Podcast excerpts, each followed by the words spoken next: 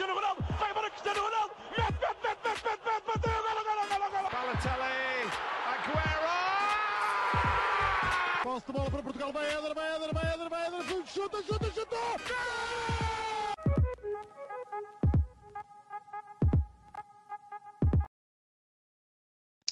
Olá a todos, sejam muito bem-vindos a mais um episódio do nosso podcast do Spanenka. E hoje estamos aqui para falar sobre um assunto repetente, digamos assim, ahm, que é novamente sobre a Superliga Europeia, ah, que voltou a, a vir à baila pelo Sr. Agnelli, principalmente, ah, da Juventus, ahm, em que basicamente querem, de certa forma, apresentar um. É que no, no fundo acaba por ser mais ou menos o mesmo, na minha opinião, mas dizem eles que é uma alteração um, em que basicamente haveria duas séries eh, com 20 equipas cada uma um, e portanto existiriam subidas e descidas um, entre elas na mesma.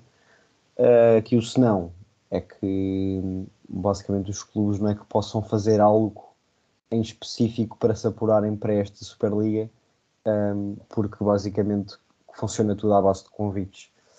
Um, é Eles também catch. quiseram dar um- uma espécie de qualificação por liga, ou seja, como, como se fosse Liga dos Campeões e o Liga Europa, uma cena assim, vai também um passo para a Liga Europeia, uma cena assim. Pois, a questão aqui é, é ver principalmente de que país é que vão, ah, porque neste momento países, países como a Áustria, a Bélgica, a República Checa, ah, a Ucrânia, ah, muitos deles apuram diretamente, ou diretamente não, vão aos playoffs da Liga dos Campeões, é, pelo menos têm a, a oportunidade de se apurar para, para a Liga dos Campeões e não tenho bem a certeza se isso E isso aconteceria. também tem muito que ver sobre quem vai à Liga dos Campeões efetivamente, porque a UEFA já disse que quer entrar nesta, nesta brincadeirazinha. Exato, exato. Eh, E nós já sabemos que os clubes, penso, tentaram falhar, falhar nenhum. Eh, Milan, eh, Juventus, Inter, Atlético, eh, Real Madrid, Barcelona, Chelsea, Liverpool, Manchester City, United, Tottenham e Arsenal, acho que são estes. E isto sem ter muitos, muitos statements oficiais também é, é algo difícil de Exato. falar disto. Porque, Porque o único statement oficial que nós temos é aquela cartinha que eles mandaram à União Europeia, algo muito fofinho, gostei. Uhum. E porque há fontes a dizer que, o- que- esses clubes da Premier League que tu disseste estão lá, ou seja, esses quatro tirando o, o seja, os únicos que não estão nos Big Six é tirando o Arsenal e o Tottenham, acho eu. Uhum. E outras fontes já disseram que, os, que esses Big Six que todos não querem fazer parte. Portanto, isto é muito uma coisa de informação e contra-informação, não sabemos qual é que é o quê. Se calhar Uhum. cada um está convencido que a verdade, pronto, não está aqui a disseminar desinformação e acham mesmo que a sua fonte é mais segura. Mas a questão é que não, não há forma de saber o que é que é verdade neste momento. Uhum. Então, mas vá, já pegando aqui no, no formato, eu pergunto se concordas ou não com este formato e se melhora, se encontras alguma melhoria com o formato anterior. A única melhoria não é questão de ser melhor, é a questão de o que nós temos aqui é o formato de Liga dos Campeões vai passar a ser aí daqui a 3 anos, ou seja, coisa de 2024, ou vai algo muito, muito semelhante. Que é, ok, este novo formato de Liga dos Campeões, como vai apurar mais equipas, vai meter mais equipazinhas pequeninas lá para o meio e vai começar a ser uma Superliga Europeia a partir dos tais oitavos de final. Ok. Eh, Portanto, se calhar menos jogos entre equipas grandes, no- mas mais jogos com as equipas grandes no total. Mas segundo só o formato da Superliga Europeia, da nova, que é, ok, duas séries, do nada, este é desporto americano e vamos dividir, eh, é o quê? A Europa em Europa do Norte e Europa do Sul, por tipo conferências, não sei bem como é que eles querem fazer isto, ou se é tipo sorteio, o que já de si não faz grande sentido, mas ok. Uh, pronto, tal questão de não ser. uh, Pronto, algumas serem por convite, mas outras. uh, Ou melhor, em primeiro lugar, ninguém tem lugar garantido. Tipo, nesta primeira edição, algumas vão ser convidadas e tal, mas ninguém tem lugar garantido a partir daí. E depois, isso é através de qualificações ou de quem é campeão. Isso, e lá está. A única cena que nós temos certa é essa tal qua- qualificação nacional. E já, já de si, ok, pode apresentar uma melhoria em, em termos uh, do, do outro modelo Superliga, porque o que nós tinha, uh, vá, a principal crítica era essa tal falta de competitividade, essa tal coisa de um grupo muito fechado de clubes, uh, e isso vem um bocadinho a pagar essas diferenças, mas só a longo prazo, porque imaginando que seriam, agora até temos muito menos que isso, mas vamos imaginar 20 clubes numa liga, quem é que vai sair a cada edição? Pá, aí dois Portanto, até os primeiros 20 serem limpos, vai demorar umas quantas edições de certeza, eh, especialmente por não é algo regular. Portanto, essa abertura a outros clubes, eh, em termos práticos, só iria acontecer passado muitas e muitas épocas. Portanto, isto é só meter um bocadinho betadinho na ferida e esperar que cure para aí passado um ou dois minutos. Não é bem assim que, que a coisa funciona. Portanto, em geral e em conclusão, o que é que eu acho sobre isto? É um bocadinho o Agnello e o Florentino a fazerem birra. Do género, a UEFA até já lhes deu em grande parte com este novo formato de Liga dos Campeões. A UEFA não pode fazer mais grande coisa. Eh, é assim, até eles podiam negar completamente, só que isso depois ia abrir uma guerra diplomática ou raio. Uh, e, e, pronto, agora este formato de Liga dos Campeões também já está aprovado, nada a fazer, é ver como é que corre. Mas agora, a UEFA está a fazer muito bem ser intransigente nesta questão da Superliga Europeia e quem participar não joga, não joga nas competições da UEFA, porque isto, para ser algo genuinamente competitivo e justo só a longo prazo, isto só vai beneficiar os grandes e aumentar o fosso entre os grandes e os médios barra pequenos. Eh, e, e atenção, eh, fosso financeiro, porque às vezes o desportivo não existe. Basta pegarmos em alguns resultados destes chamados grandes esta edição da Liga dos Campeões. Seria de relembrar que o Real Madrid perdeu com o Sheriff em casa, que o Barcelona perdeu com o Benfica, ok, que o Benfica é um clube com muita história, não é isso está em discussão aqui, mas acho que podemos concordar que não é um dos maiores da Europa neste momento. Uh, podia pegar em mais exemplos, mas estes dois vieram-me à cabeça por são os dois de Espanha. As Juventus também internamente não está a grande coisa, mas o grupo de Champions até correu bem. E, e é um bocadinho por aí, ah, acho que é isto. Bem, eu sobre isto, basicamente o que tenho a dizer é que enquanto houver clubes uh, que têm uh, o, seu, o seu espaço garantido numa competição um, e, e, esse, e, esse, lugar não é não está posto em causa pelas posições em que eles ficam tanto nos campeonatos nacionais, seja nas taças, o que for, como funciona agora para a Liga dos Campeões, vai ser sempre uma competição injusta e uma competição para os grandes clubes. Um, porque, obviamente, que com a criação desta Superliga, um, sendo criada por quem é, que é por basicamente pelos presidentes de todos estes grandes clubes europeus, e lá está, esse também é uma, uma questão que, que, é, que é boa de tocar, que é até que ponto é que estes clubes são todos grandes, porque Tottenham, Arsenal, Uh, o Barcelona também está cada vez pior, agora a melhorar um bocadinho com o Xavi, mas em termos de futebol, em termos de classificação, está mal. Né? Há uns anos, se calhar, não se classificaria para a Liga dos Campeões. Um, e portanto, uh, sempre que esta questão continuar, vai ser sempre uma competição injusta.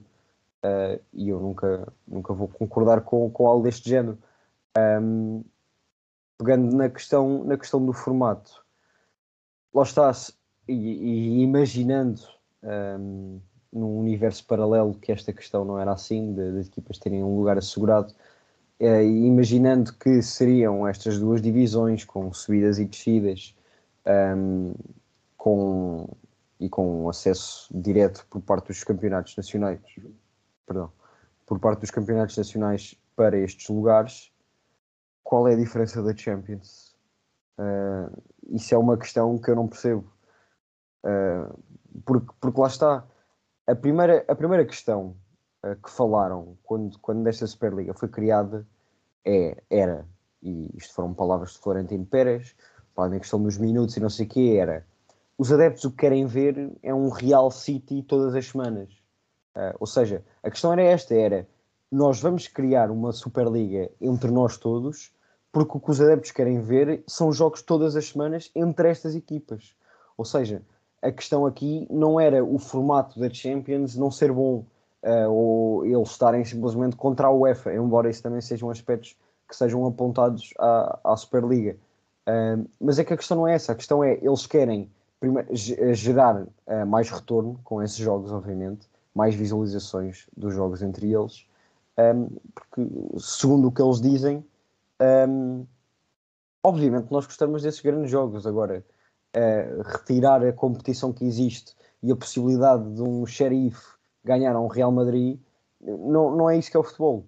Uh, e portanto, enquanto essa questão uh, continuar desses clubes terem lugares assegurados, assegurados, isto nunca vai resultar. Esses clubes não tendo lugares assegurados, não há diferença nenhuma para a Champions e portanto isto é só é, é uma birra, lá está, como estavas a dizer.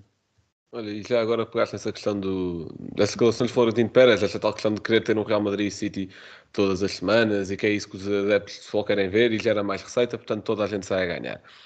Eu acho que toda a gente ia sair a ganhar durante para aí duas épocas. Se tanto. Porque a malta do nada vai se fartar. A malta do nada vai se fartar de ver o mesmo gajo a jogar contra a mesma equipa. Pronto, já aqui ia ter jornadas também, que é o mesmo jogo uma vez por mês. E depois lá no meio jogos da mesma categoria. E lá está. Isto no primeiro, segundo ano, se calhar ia ser algo. Eh, os adeptos iam estar, ok, vamos lá ver como é que corre. Ainda assim, a maior parte dos adeptos demonstrou-se manifestamente contra. Mas vamos presumir que os adeptos eh, esquecem o formato, que só se focam mesmo no jogo. A malta, se calhar, ia estar curiosa. E a malta também, assim, mais as elites do futebol, ia pagar bilhetes. Pronto, tudo contente nos clubes e no, nos cofres. Passado dois anos, a malta ia se aborrecer. A malta já não ia querer saber. E, e achar muito mais um, um campeonato mais competitivo e mais divertido algo que fosse mais variado. É, é, e aliás, e isto até se pode ver no, no nosso campeonato, na Liga Beuin, que é, não é, obviamente que estes jogos grandes também têm muita influência no, no, no, no campeão, mas não é nestes dois empates entre o Porto e o Sporting, por, por exemplo, para a Liga, que se vai decidir o campeão. É numa deslocação, por exemplo, do Porto a Passos Ferreira, como vai acontecer hoje, ou no jogo em casa contra o Braga, que o Sporting perdeu, é nesses jogos que se decidem campeonatos. Não, obviamente que os jogos grandes também têm muito impacto, mas é pá, não é tudo. Portanto, é para, até certo ponto, eu prefiro ver, pronto, tirando o facto de ser um rival agora, mas eu prefiro ver o Porto ir empatar ou perder contra uma equipa fora do que é pá, ir ver um Real Madrid a ganhar ao City, ok, é normal, ou um City a ganhar ao Real Madrid. Pronto, porque essa tal coisa da equipa pequena ganhar a equipa grande, ou a equipa pequena conseguir surpreender a grande, é essa coisa que dá magia à competição. E haver uma equipa grande a ganhar uma grande, ok, alguém ia acabar por ganhar, não é por aí. Uhum. Pois, essa, essa questão lá está, é aquilo do dar a oportunidade do xerife ganhar ao Real Madrid, que é, essa, essa é a beleza e lá está, era o que eu estava a falar do início, a possibilidade de países que não têm grandes equipas, uh, como principalmente da Europa de Leste, Europa Central Europa de Leste, como a Áustria, a Bélgica, República Checa, Polónia, um, Ucrânia, eu, todos esses países, Moldávia, que acho que é de lá que é o xerife, se não me engano. Um, lá está, dar oportunidade a esses países de, primeiro, um, darem a conhecer os seus campeonatos. Uh, porque acho que sem dúvida por exemplo, com, com a campanha que está a fazer o Salzburg uh, na Champions, uh, que deu muita luta ao Bayern, um, dá, dar essa oportunidade desses clubes serem vistos. Um, primeiro são descobertos talentos nessas equipas, depois os campeonatos começam a ser mais vistos um, e essas equipas acabam por ganhar outro protagonismo. Uh, foi isso, ok, que com outra história no passado, mas foi isso que aconteceu com o Ajax. Um, foi daí que saiu o De Jong, o De Ligt, o, o Ziyech, portanto, uh, o Van de Beek. Uh, portanto, esses jogadores todos, foi, foi porquê? Porque houve uma equipa numa, num, num, ano de Champions que do nada chegou às meias finais. Uh, e eram jogadores desconhecidos que estavam naquela equipa. Uh, e portanto, eu acho que isso acaba por ser o, o, essencial da Champions. Tem muitos feitios, tanto a Champions como a UEFA principalmente. Isso ninguém desmente um, e, é, e, é, tudo factual.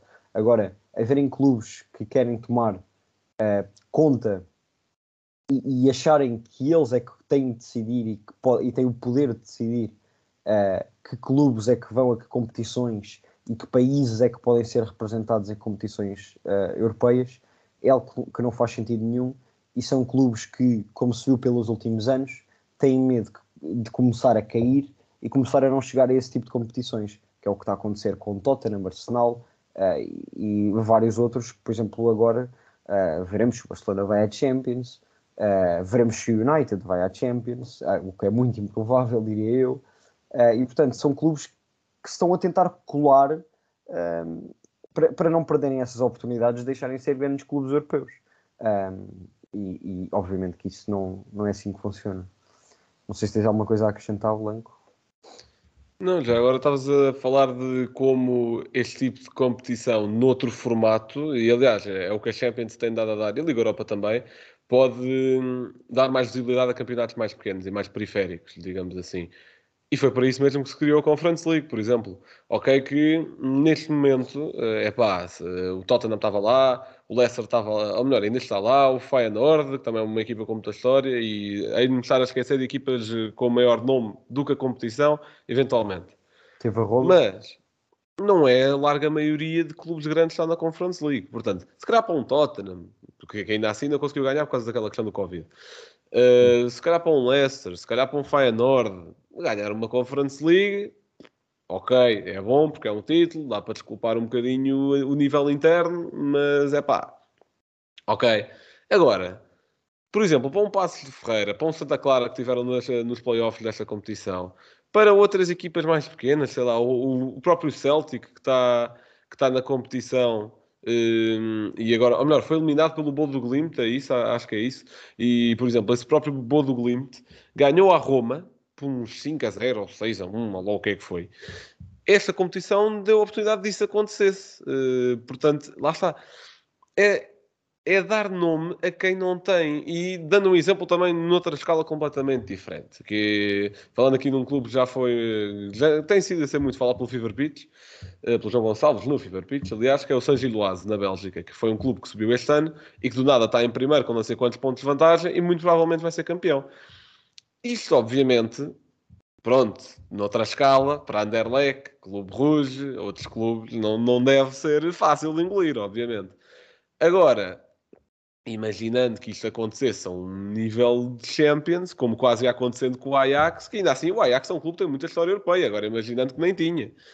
Uh, e até, por exemplo, 2016 com o Leicester, são essas as coisas com, o Adepto Futebol fica mais na cabeça. Eu se calhar lembro muito mais desse título do Leicester e de mais eventos desse campeonato do que do campeonato do City de 100 pontos, ok? Uma excelente equipa, Guardiola é craque, muito bem, mas é pá, é o Leicester a ganhar uma Premier League.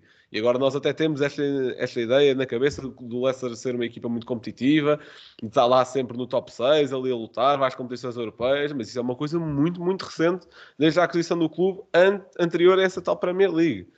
Um, e lá está, é algo que o adepto de futebol sempre gosta de ver. Bem, então uh, aqui uma última questão. Uh, porque é que achas que a Superliga e, e os presidentes uh, quiseram meter a União Europeia ao barulho? Pois, de facto, é, é algo engraçado como se calhar, por exemplo, antes de, antes agora desta questão toda na, na guerra na Ucrânia, nenhum clube de futebol se queria envolver em política, né? Mas agora, quando dá jeito, já se chama a União Europeia ao barulho. É bom, é bom.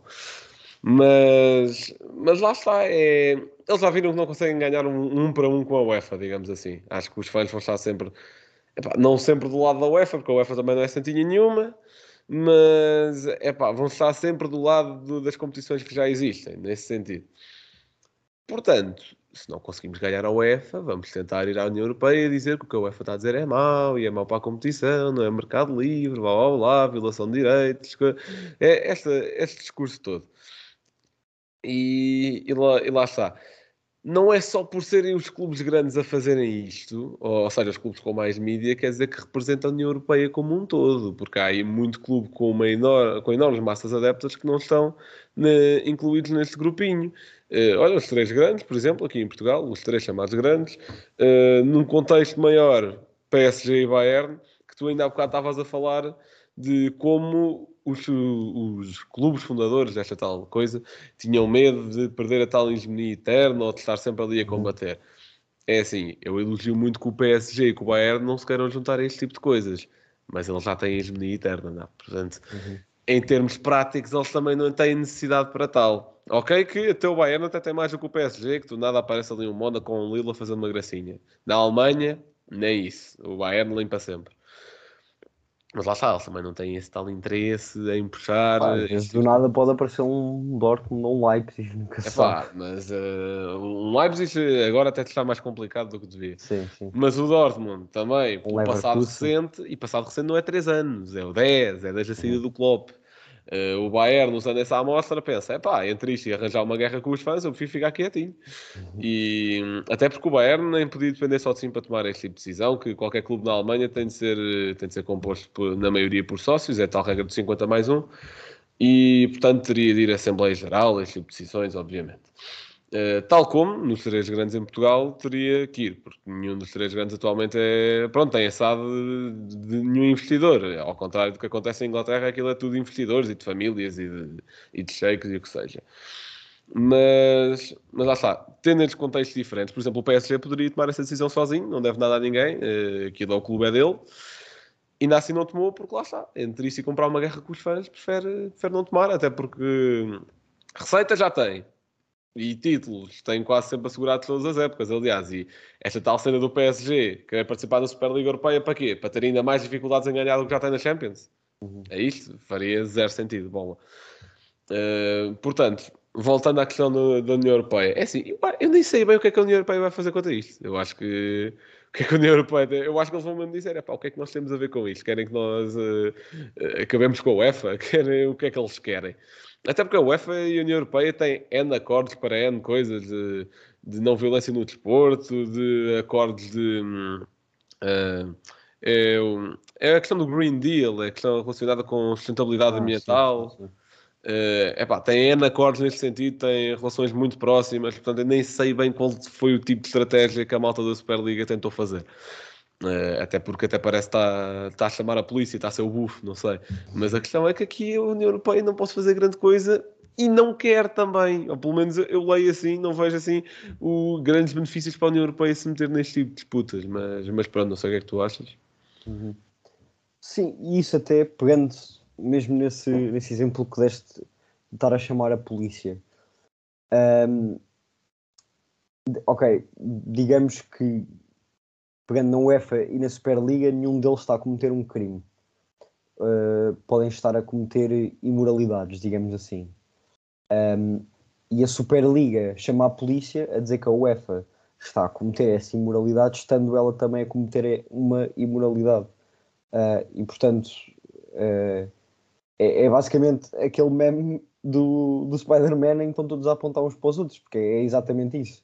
Um, agora a questão uh, da Superliga, lá está, é, acaba por ser diferente pelas questões que nós já falámos antes. Um, e portanto, eles estarem a querer chamar a União Europeia aqui para o barulho, não, tal como tu também não percebo o porquê. Uh, acho que não faz qualquer tipo de sentido. Um, e não sei até que ponto é que a União Europeia tem, mesmo que quisesse, tinha poder para fazer alguma coisa. Uh, porque, uh, ok, como estavas a dizer, tem acordos, mas a UEFA uh, é uma organização independente e, portanto, até que ponto é que a União Europeia poderia fazer alguma coisa? Lá está, só poderia fazer alguma coisa se a UEFA tivesse mesmo a cometer algum tipo de crime que, do ponto de vista desportivo e do ponto de vista que, que a Superliga os acusa, uh, sinceramente não acredito que esteja. Um, e portanto, acho. É, lá está, era o que estavas a dizer da questão de não conseguirem ganhar uh, frente a frente à UEFA e portanto estarem a tentar ir por outros caminhos que no fundo não vão resultar. Um, e esta Superliga só vai acontecer se realmente os clubes que dela fazem parte assumirem que, ok, nós preferimos entrar na Superliga um, e deixar tudo o resto e, e acatar com todas essas consequências que isso, que isso traz, uh, que será sair de todas as outras competições europeias. Um, e no caso da competição nacional, principalmente da La Liga, uh, um dos maiores críticos é o Javier Tebas, que é esse o nome dele, uh, que também ameaçou deixar de fora Real Madrid, Barcelona e Atlético da La Liga. Um, e se isso acontecer, realmente os clubes vão ter, principalmente esses que têm bastante em jogo, vão ter de, de pensar mesmo bem se, se, vale assim tanta pena para aumentar a receita uns milhõeszinhos uh, sair da, das outras competições europeias e das competições nacionais, uh, que são as competições que fazem a história dos clubes, uh, principalmente de um Real Madrid. O Florentino Pérez vai abdicar de, um, de uma competição que ganhou 13 vezes, ou que foi, que é Champions, e da La Liga ganhou 30 e tal. Não, não, não sei sinceramente se isso compensa. Uh, e acredito isto não se fica por, pelos clubes espanhóis, mas também pelos outros, não acredito que os adeptos perdoassem uh, os presidentes e os dirigentes desses clubes que, que, optassem, que optassem por esse caminho. E isso principalmente em Inglaterra agora, um, como foi o caso do United, por causa do, dos irmãos que tomam conta daquilo, uh, mesmo os adeptos do Chelsea também. Um, esses sim, são, são clubes lendários na Europa, uh, são clubes que conquistam títulos. Uh, embora o United não, não, esteja no seu auge neste momento, mas são, são clubes com história um, e são principalmente clubes com adeptos que percebem e respeitam a história. A história. Um, e infelizmente os dirigentes desses clubes uh, nem uma coisa nem outra, nem respeitam nem percebem a história. E isso é que faz com que às vezes tomem estas, estas, uh, estas opções uh, de criar este tipo de competições que não favorece a ninguém a não ser os, os seus bolsos, infelizmente. Um, e bem, estamos a chegar ao fim de mais um episódio. Blanco, o teu facto. Bem, eu trouxe um facto que foi dado no Twitter por uma página chamada Iron, que fala maioritariamente do Benfica, mas também de futebol em geral. E estou a dar os créditos porque é um facto muito bom e muito random também. Uh, e acho que se adequa uh, particularmente ao tema, que é basicamente o Hertha de Berlim B, a equipa B, já chegou a uma final taça da Alemanha, enquanto que a equipa A nunca o fez. Portanto, isto foi em 1992-93, não faço ideia se já alteraram a regra ou não, porque, por exemplo, na Taça Portugal não dá para o Sporting B competir, não dá para o Benfica B competir e o Porto B competir, por exemplo, nem o Vitória B, nem o Braga B, etc. Uh, mas a realidade é que em 92, 93 o Hertha de Berlim B foi à final contra o Bayer Leverkusen e perdeu. Sendo que o Hertha de Berlim A, que, até, que, agora até tem um grande projeto para se tornar um bocadinho uh, mais competitivo, tanto a nível interno como a nível europeu, um projeto com bastante investimento, Uh, mas apesar da atualidade desse projeto, na, na, sua história nunca chegou a uma final de Taça da Alemanha, enquanto que a sua equipa B já. Portanto, algo muito curioso também relacionado aqui com o tema da Superliga Europeia e do quão competitivas as equipas podem ser, independentemente do que nós achemos ou não delas. Portanto, Rocha, o teu momento cultural. Bem, eu encontrei aqui um, um documentário na Netflix, que já é um bocado antigo, é de 2017, um, que se chama Gold Stars, a história dos mundiais de futebol da FIFA, uh, que basicamente está dividida em três partes, um, em que a primeira parte um, é mais no sentido uh, fala, tem o, o penalti falhado do Baggio, tem o, o gol do, do Rames, uh, são assim os jogos e os gols mais marcantes uh, das competições, basicamente. Depois na parte 2 um, tem, digamos assim, o, o futebol mais espetáculo, um, as fintinhas e não sei o quê, e os jovens a aparecer, tem a mão de Deus do, do Maradona. Um, e depois na parte 3 uh, é um episódio mais com recordes, autogolos e momentos assim um bocado uh, inusitados, digamos assim. Um, e portanto é, é, um documentário bastante interessante que aborda vários tipos de aspectos um, da, das Copas do Mundo. Uh, e, portanto é, é, bastante interessante e é rápido de se ver, tem só três partes. Portanto, foi isso, malta. Espero que, que tenham gostado. Uh, vamos rezar novamente para que esta competição não veja a luz do dia um, e que, isso sim, haja melhorias por parte da UEFA na competição uh, que já existe um, e que seja cada vez mais justa e não que beneficie cada vez mais estes, estes clubes que não conseguem ganhar uh, por mérito próprio, então tentam criar estas competições para si mesmos. Foi isto, foi mais um episódio. Espero que tenham gostado e até à próxima.